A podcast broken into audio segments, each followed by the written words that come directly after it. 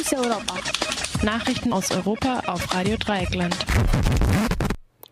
Irland. Die irische Bevölkerung stimmt mit 60,3 Prozent für den EU-Fiskalpakt. Das Referendum, welches im Laufe des vergangenen Freitags ausgezählt worden war, hatte für Spannung gesorgt, weil die Iren als einziges Volk direkt über den Vertrag entscheiden durften. Die konservative britische Tageszeitung The Times meint, Irland hätte seine Lektion gelernt. Zitat, Sparpolitik ist eine scharfe Medizin, aber sie ist manchmal der einzig verantwortungsvolle Weg. Zitat Ende.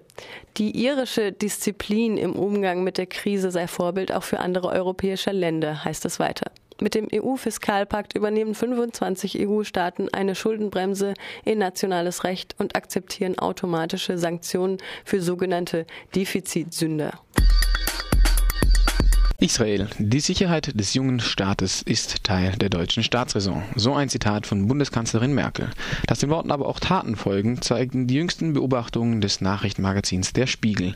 Israel rüste nun deutsche U-Boote mit Atomraketen aus. Für die konservative tschechische Tageszeitung Lidové Noviny ist dies keineswegs eine Überraschung, sondern lediglich Zitat, ein Beispiel dafür, wie sich Deutschland als die Exportnation Nummer eins verhält.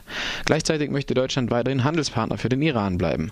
Die U-Boote für Israel bewertet die tschechische Zeitung als, Zitat, Versuch, das strategische Gleichgewicht zu erhalten. Portugal. Am Montag kündigte die Regierung in Lissabon die Gewährung von öffentlichen Hilfen über mehr als 6 Milliarden Euro für drei Banken an.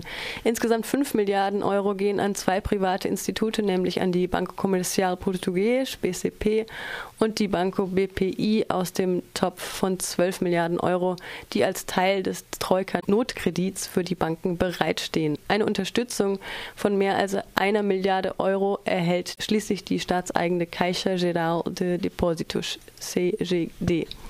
Portugal hat bei der Umsetzung des Programms finanzieller und wirtschaftlicher Anpassungen, zu dem sich das Land im Mai 2011 als Bedingung für die Gewährung eines Notkredits verpflichtet hatte, nun auch die vierte vierteljährliche Inspektion der Geldgeber mit gut bestanden. Einige Fingerzeige des Gespanns aus internationalem Währungsfonds, EU-Kommission und Europäischer Zentralbank vermögen das Gesamtbild nicht zu trüben. Wie erwartet empfiehlt die Troika die Freigabe eines weiteren Teilbetrags von 4 Milliarden Euro, womit womit sich der ausgezahlte Anteil des Notkredits auf rund 75 Prozent erhöht, wie Finanzminister Gaspard vor Journalisten in Lissabon ausführte. Portugal habe bei dieser vierten Überprüfung, Zitat, alle quantitativen Kriterien und strukturellen Ziele erfüllt, erklärte er. Deutschland schreitet mal wieder voran bei Sozialreformen in der EU. Arbeitsministerin van der Leyen will Hartz-IV-Empfängerinnen zu Erzieherinnen ausbilden lassen. Hintergrund: Eltern haben ab Sommer nächsten Jahres einen Rechtsanspruch auf einen Kita-Platz und Erzieher sind rar. Die derzeitige Familienministerin Christina Schröder äußerte sich noch nicht zu dem Vorschlag.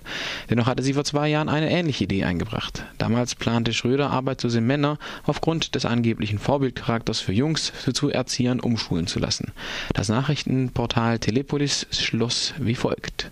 Zitat.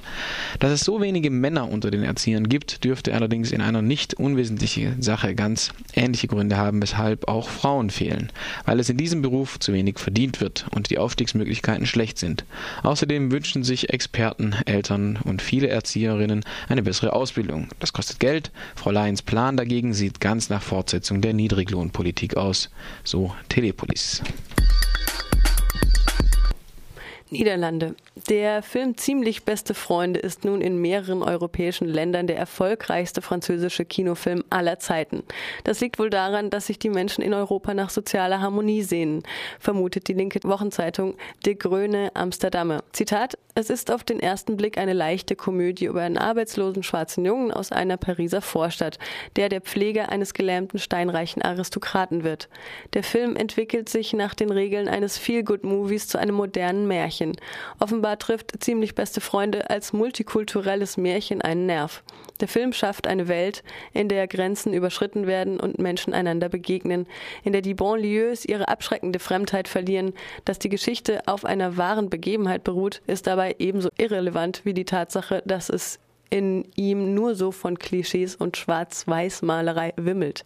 Was zählt, ist die Geschichte von einer sozialen Harmonie, nach der sich offenbar Millionen in Europa sehen. Zitat Ende der grünen Amsterdamer. Fokus Europa. Nachrichten aus Europa auf Radio Dreieckland.